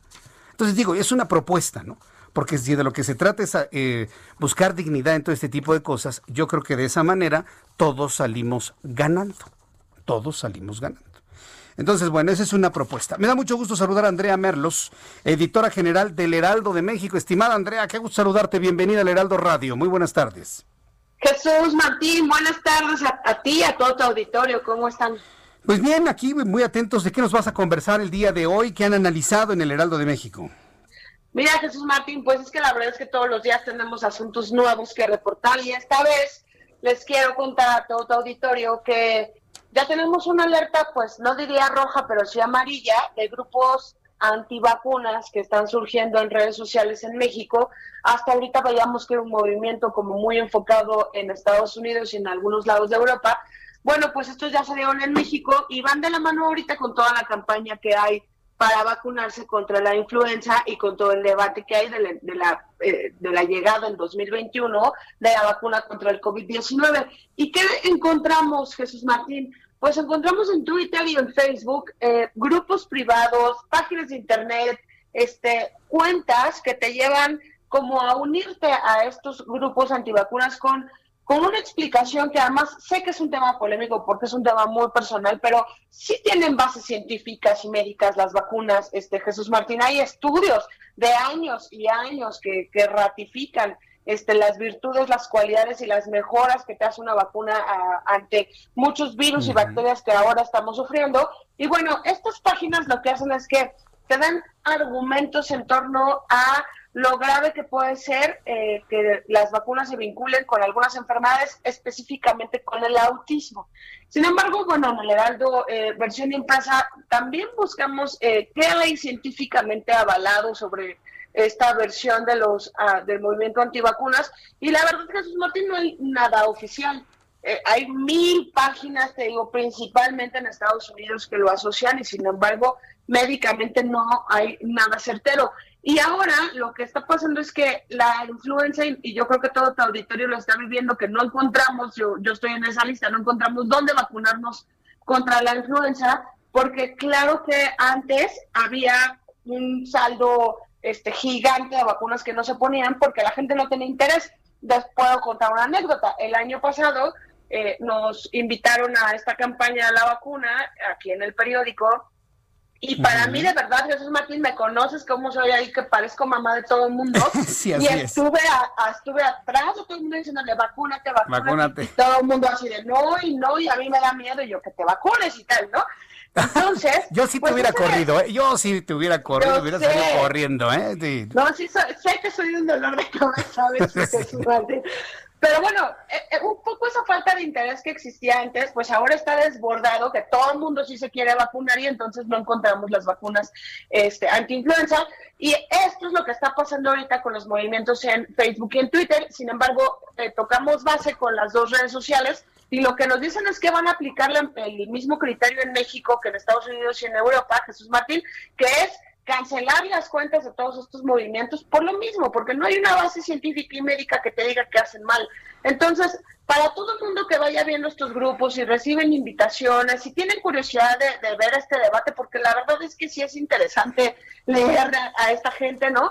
Pero también hay que reportarlos, porque están basados a veces en la ignorancia y la verdad es que en este momento de COVID y de influenza no le conviene absolutamente a nadie como sociedad y como seres humanos individuales que andamos en la calle, enfermarnos y complicarnos mucho más la vida, ¿no? Entonces, es una investigación que hizo el equipo de estados que dirige Fabi Cancino y la verdad es que este ha rebotado en muchos estados y Facebook y Twitter están atrás de ellos para que esto no signifique un retroceso en la colocación de, de vacunas, en este caso influenza y en en el, eh, corto plazo de contra el COVID-19, Jesús Martín. Bien, Andrea, pues lo vamos a revisar mañana entonces en la publicación del Heraldo Impreso. Para el día de mañana tenemos esto, Andrea. Sacamos algo hoy, este, Ah, Jesús. Martín, para que todavía nos alcancen a leer. Está el periódico impreso en nuestra versión digital, pero también le vamos a dar seguimiento en los próximos días, porque ahorita es el tema. Yo, yo sé que ahorita en todos los cafés y en todas nuestras conversaciones está el asunto de la influenza, dónde nos las podemos poner. La verdad es que es un volado, porque en los centros de salud sí te la ponen, aunque no, aunque no seas un grupo este, de riesgo, y porque sí es importante hacerlo, porque sigue muriéndose, por lo menos el año pasado hubo 1.700 muertes por el tema de la influenza, entonces claro que es un tema importante a seguir, y pues ahí estamos reportando todo este asunto, Jesús Martín. Bien, pues Andrea, Andrea, me da mucho gusto saludarte. Revisamos la edición de hoy, el día de mañana del Heraldo de México. Te escuchamos el próximo miércoles. Ya sabes, aquí los saludos de todos tus amigos de, de nuestro chat que te envían saludos que les gusta mucho escucharte. Gracias, Andrea. Gracias a ustedes y saludos a todos, gracias por el cariño siempre. Gracias, Andrea Merlos, nuestra editora general del Heraldo de México. Son las 7 con 24. Le invito para que escuche mensajes de nuestros patrocinadores y al regreso le tengo más noticias aquí en el Heraldo. Le invito para que me escriba a través de mi cuenta de Twitter, arroba Jesús Martín MX, y a través de YouTube en el canal Jesús Martín MX. Escuchas a Jesús Martín Mendoza con las noticias de la tarde por Heraldo Radio, una estación de Heraldo Media Group. Heraldo Radio.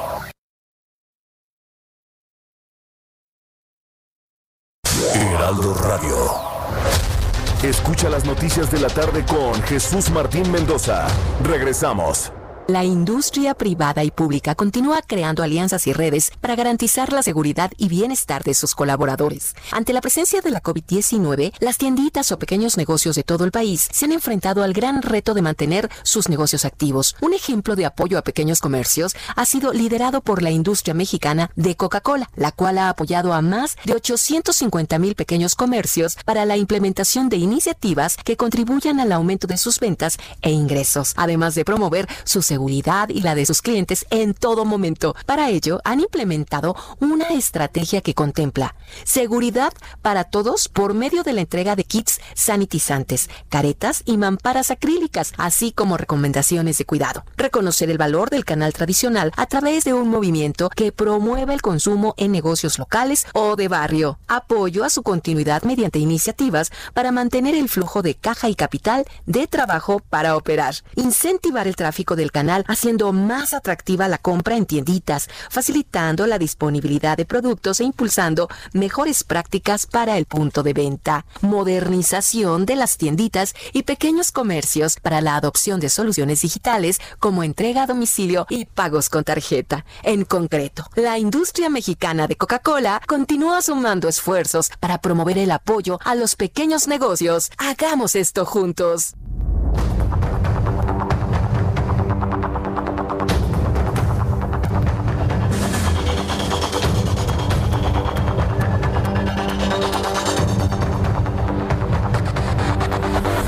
Ya son las 7 con 32, las 19 horas con 32 minutos. Saludos a nuestros amigos de Industria Mexicana Coca-Cola, que finalmente, bueno, pues han estado expresando esta serie de conceptos de responsabilidad social.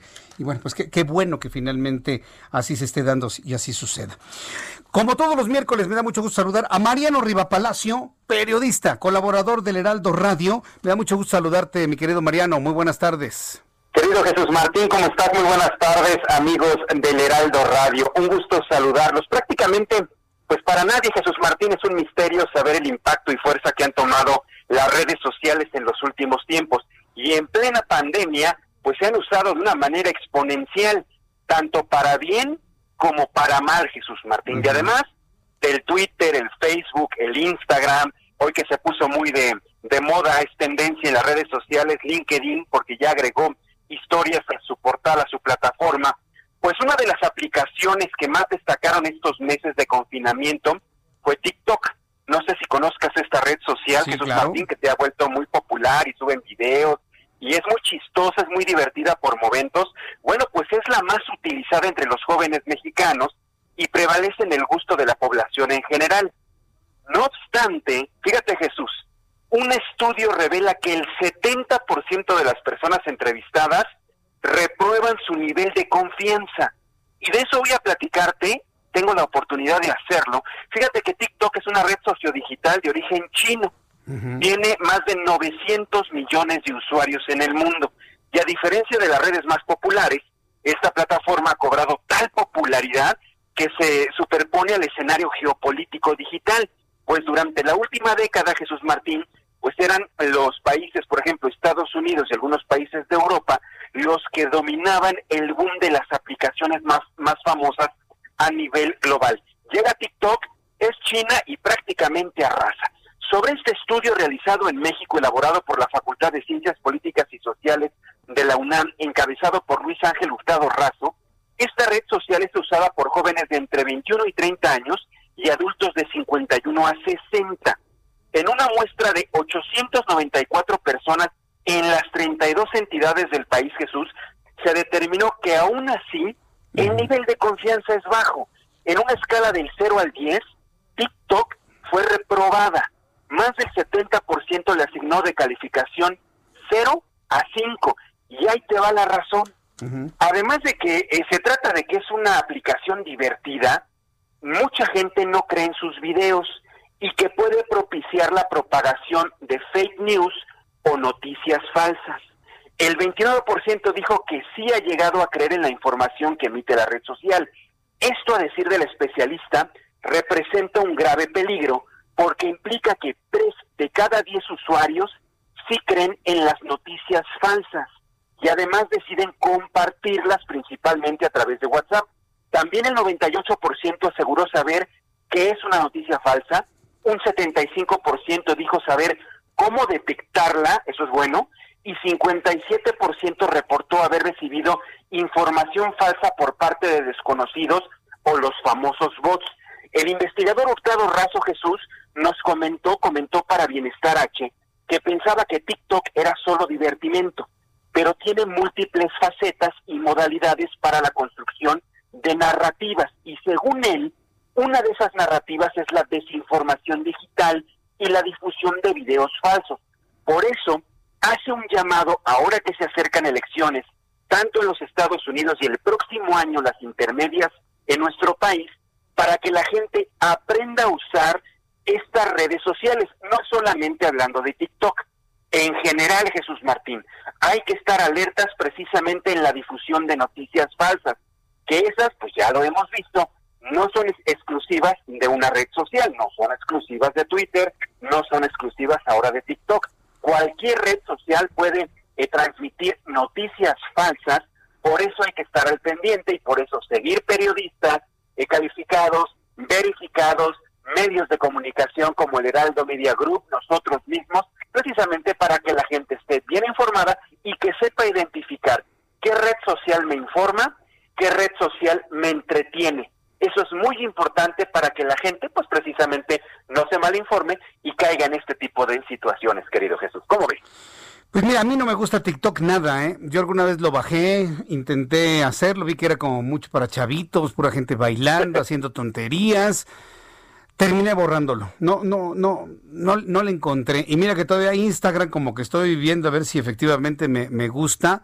Pero a mí, sinceramente, yo soy más este tuitero. Yo soy, pero de Tuitero. Twitter. Sí, yo soy Sí, tuitero. definitivamente, y tienes una cantidad impresionante de seguidores, eso es favorable, es muy bueno. Yo también gozo de, de un buen número de seguidores en Twitter, no tanto en Instagram, no tanto en Facebook.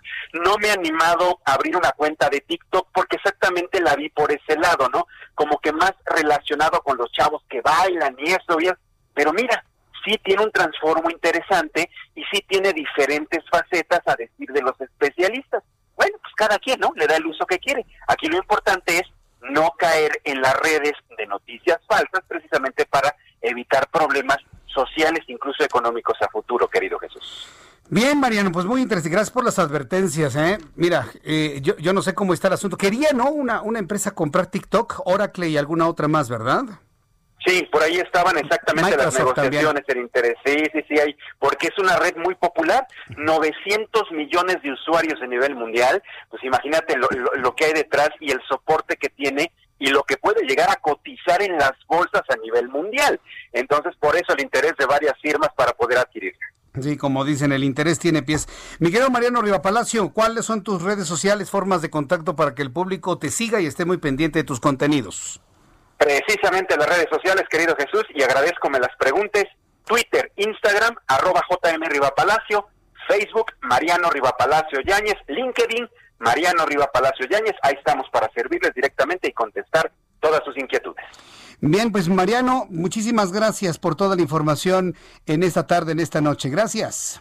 Un abrazo, amigo. Buenas noches. Que te vaya muy bien. Muy buenas noches. Nuestro compañero Mariano Rivapalacio, periodista. Y bueno, pues estaremos como todos los días, como todos los miércoles, mejor dicho, muy atentos de lo que él nos comparte. Son en este momento ya las 7.39, ¿eh? las 19 horas con 39 minutos hora del centro de la República Mexicana. Tengo números de COVID. Damos números de COVID antes de que pase cualquier otra cosa. Súbale el volumen a su radio. Ay, perdóneme. Esto que acaba de escuchar es el protector del micrófono. Soy horrible, ¿no? Ya viste, mira. No, mejor ni le muevo, ¿no? ¿Qué es eso, no?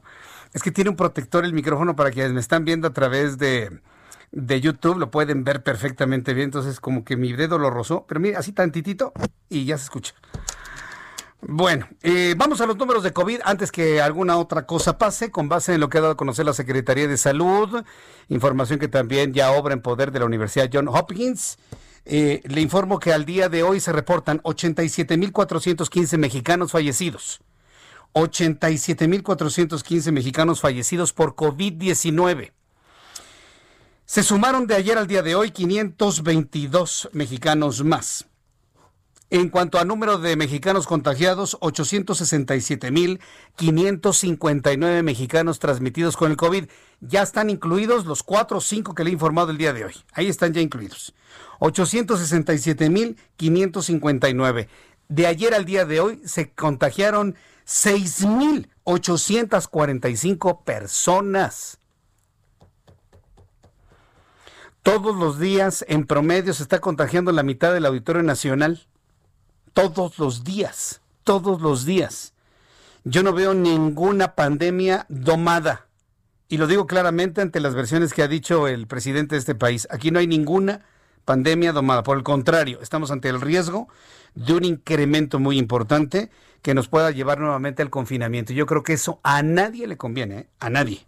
Ni a usted, ni a mí, ni al gobierno, ni a nadie. Y la única forma de evitarlo es mantenernos en resguardo. Si no necesitamos salir, no salgamos, no se confíe, utilice cubrebocas, utilice el, eh, el saludo a distancia. Si estornuda, hágalo de etiqueta, Pero le voy a decir una cosa, si usted está estornudando y está tosiendo, no salga a la calle. A mí me ha tocado ver personas en la calle que van,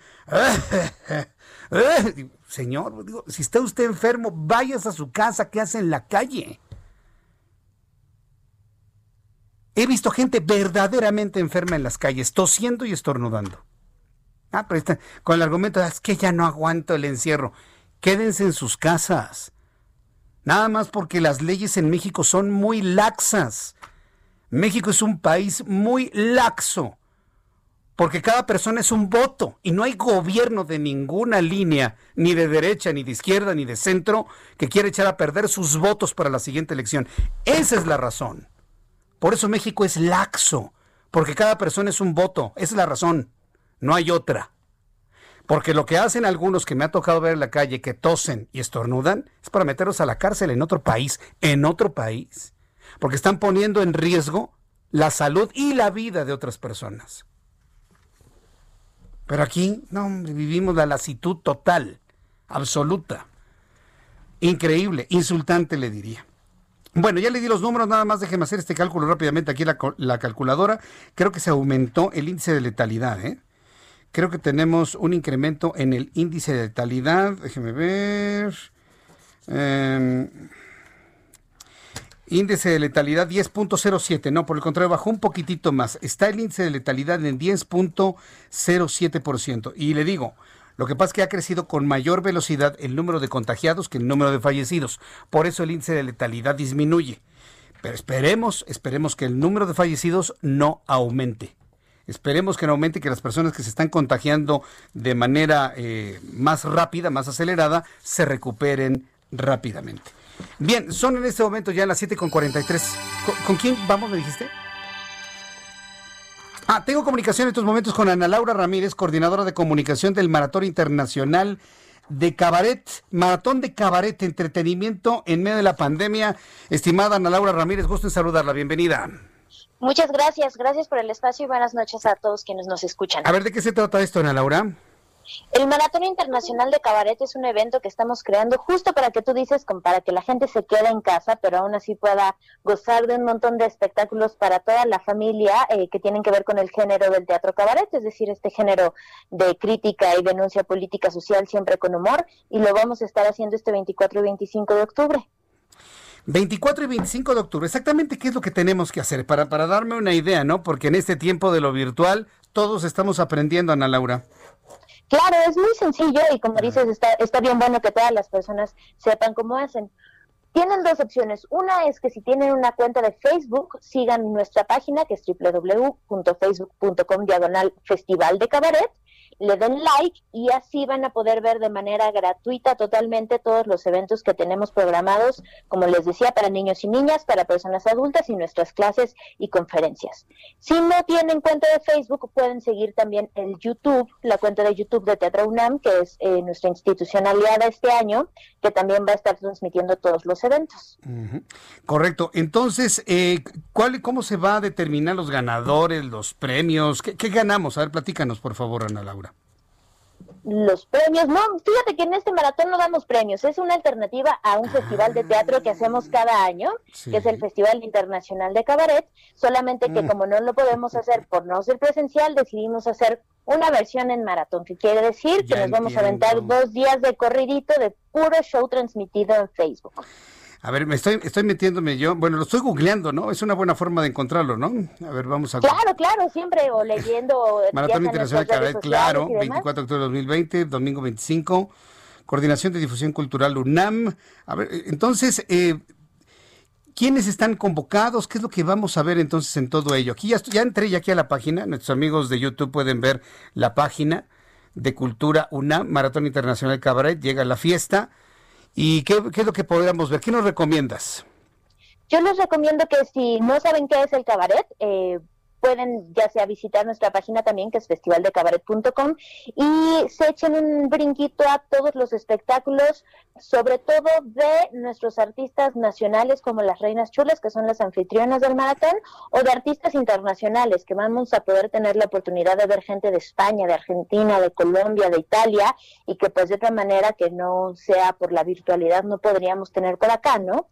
Entonces sería como un buen primer clavado para todo esto. Bueno, pues la, verdad está esto muy, muy interesante y todo esto es eh, gratuito, ¿verdad? Libre o hay que inscribirse o hay que eh, hacer algún tipo de llenado de alguna solicitud. ¿Qué nos dice sobre ello? Para que vean todos los espectáculos, ya saben, darle like a nuestra página o a nuestro canal de YouTube. Y si quieren inscribirse a las clases magistrales, porque también el cabaret se enseña y también se puede aprender, pueden hacerlo en igual en nuestra página, buscan vicio académico y ven las clases magistrales que tenemos, llenan un formulario y listo. Bueno, pues entonces así habremos de hacerlo y pues estaremos muy atentos a ello. A ver si después del 25 de octubre nos volvemos a poner en contacto para saber cuál fue la asistencia, qué, qué tantas personas buscaron esta opción, porque me parece muy interesante que se den este tipo de asuntos que nos entretengan, que nos mantengan de alguna manera en casa, porque parece que el regreso del COVID eh, está de pronóstico reservado, Ana Laura Ramírez. Pues ojalá, ojalá la gente se pueda quedar en casita en la mayor de cantidad de tiempo posible, que se cuiden y que si quieren pasar un buen rato para reírse, porque creo que justo en este momento es algo que necesitamos, ¿no? Que no todo sea como hablar de la crisis de la pandemia, sino también tener un buen rato de, diversión con la familia a partir del Maratón Internacional de Cabaret. Sí, bueno, ah, te voy a decir que algunos políticos, vaya que si nos hacen reír. Bueno, Ana Laura Ramírez, yo... Y nosotros nos reímos de los políticos, eso es un, es un ciclo muy chistoso. Sí, no, y ese lo tenemos todo el año y gratis. Eh, Ana Laura, te agradezco mucho y mucho éxito ¿eh? con este Maratón Internacional de Cabaret. Gracias por estar aquí con nosotros. Les esperamos. Hasta pronto, que le vaya muy bien. Es Ana Laura. Ana Laura Ramírez, coordinadora de comunicación del Maratón Internacional de Cabaret. Hay que entrar a esta opción a través de YouTube para que usted pueda ver todos los, eh, eh, los elementos y los planteamientos que hay y las opciones de entretenimiento y demás.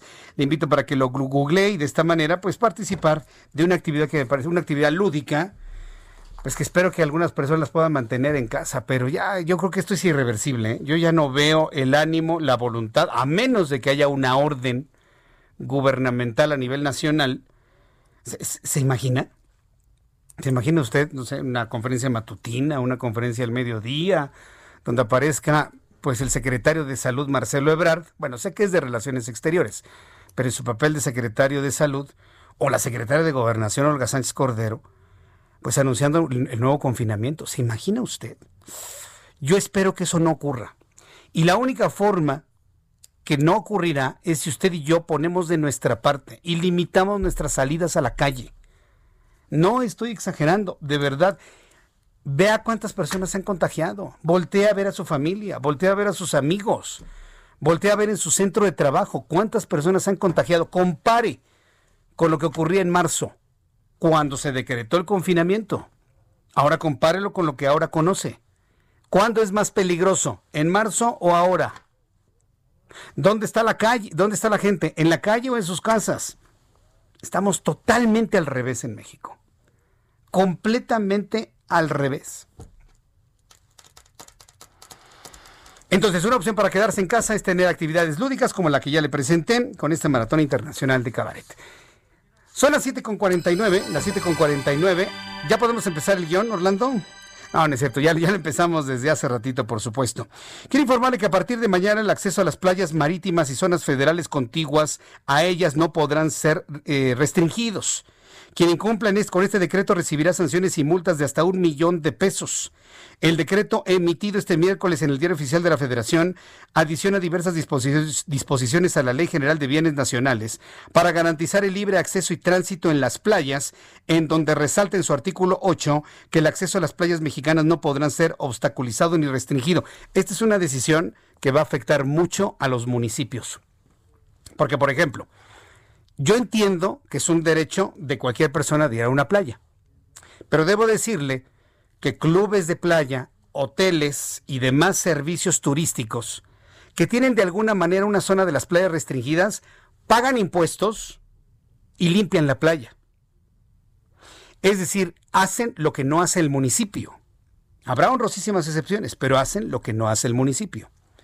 Con esto, lo único que están provocando es, ah, yo ya no voy a poder tener en exclusiva este pedazo de la playa porque lo pago y lo limpio. Ah, bueno, ya no te pago ni un solo impuesto municipio, ya no te pago nada y además no lo limpio. ¿Cómo ves? Entonces el municipio, además de no recibir el pago impositivo y además el arreglo de la playa, además de no recibir el dinero, tendrán que gastar con más personal para limpiar las playas de la gente local que deja sucias las playas. ¿Se, da cuenta? Yo me pregunto si los, si los legisladores de plano no piensan.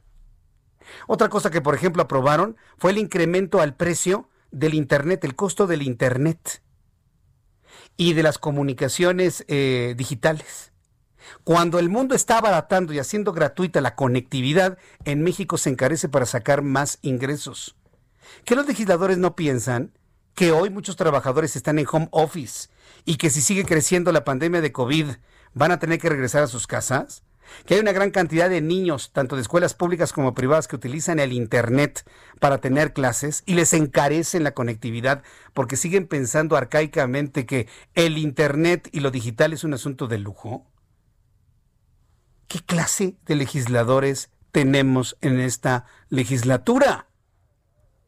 Insisto, el asunto de las playas me parece muy bien, ok, pues adelante, ¿no? Que todo el mundo las use, pero el municipio dejará de percibir impuestos y tendrá que limpiarlas. ¿Sabe qué va a pasar con las playas de México? Se van a convertir en un estercolero, muchas de ellas, que ya lo son algunas. Estercoleros. Y pregúntele usted a, a, a la Secretaría del Medio Ambiente cuando siempre tiene que estar dando cuenta de sus informes de habitabilidad de algunas playas. Unas son inhabitables por la cantidad de coliformes fecales, por supuesto. Entonces, a ver qué resulta de esto. Una idea que parece justa, de justicia social, lo único que va a provocar es falta de ingreso para los municipios y más gasto en limpieza que no van a hacer. Y las playas van a terminar hechas un cochinero.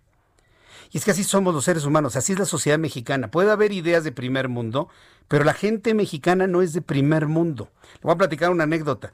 Yo conozco un área verde en algún punto de la Ciudad de México donde su alcaldía, fíjese lo que hizo la alcaldía, se le ocurrió la brillante idea de colocar botes de basura. Y entonces uno dice, no, pues padrísimo, ¿no? Botes de basura. Los vecinos dijeron, no nos pongan botes de basura. Y uno diría, ¿pero por qué? ¿Sabe qué resultó? Que la gente llevaba la basura domiciliaria a los botes de basura del parque. Que la gente en lugar de abrir el bote para tirar la basura, la tiraba a un lado que los paseaperros dejaban todos los excrementos de sus mascotas en bolsitas colgadas en los botes. Parecían árboles de Navidad y en lugar de esferas, bolsitas de excremento canino. Eso pasaba. Y si por si eso fuera poco, las eh, personas sin, sin casa llegaban y buscando alimento dejaban toda la basura tirada. ¿Sabe lo que hizo la alcaldía? Tuvo que quitar los botes de basura. Y solamente quitando los botes de basura, el lugar se encuentra más limpio que nunca. La sociedad mexicana piensa al revés. Y por eso comento esto que sucedió en ese parque de esa alcaldía que yo conozco, a propósito del asunto de las playas. Hoy abren las playas y lo único que van a provocar es más basura, no habrá limpieza y menos ingresos para los municipios. A ver si los presidentes municipales y los estados por lo menos pueden reclamar esto que acaban de aprobar. Ya me voy. Muchas gracias por eh, la compañía. Le invito para que mañana a las 2 por el 10 en televisión, a las 2 de la tarde por el canal 10 de su televisión, las noticias con Jesús Martín Mendoza y en radio 98.5 de FM en el Valle de México y en todo el país, Heraldo Radio. Por su atención, gracias. Que tenga usted muy buenas noches. Hasta mañana. Esto fue las noticias de la tarde con Jesús Martín Mendoza. Heraldo Radio. La HCL se comparte, se ve y ahora también se escucha. When you make decisions for your company, you look for the no-brainers. And if you have a lot of mailing to do, stamps.com is the ultimate no-brainer. It streamlines your processes to make your business more efficient, which makes you less busy. Mail checks, invoices, legal documents, and everything you need to keep your business running with Stamps.com. Seamlessly connect with every major marketplace and shopping cart. Schedule package pickups and see your cheapest and fastest shipping options from different carriers, with rates up to 89% off USPS and UPS rates. And with the Stamps.com mobile app, you can take care of mailing and shipping wherever you are. Make the same no-brainer decision as over 1 million other businesses with stamps.com. Sign up with code program for a 4-week trial plus free postage and a free digital scale. No long-term commitments or contracts. That's stamps.com. Code program.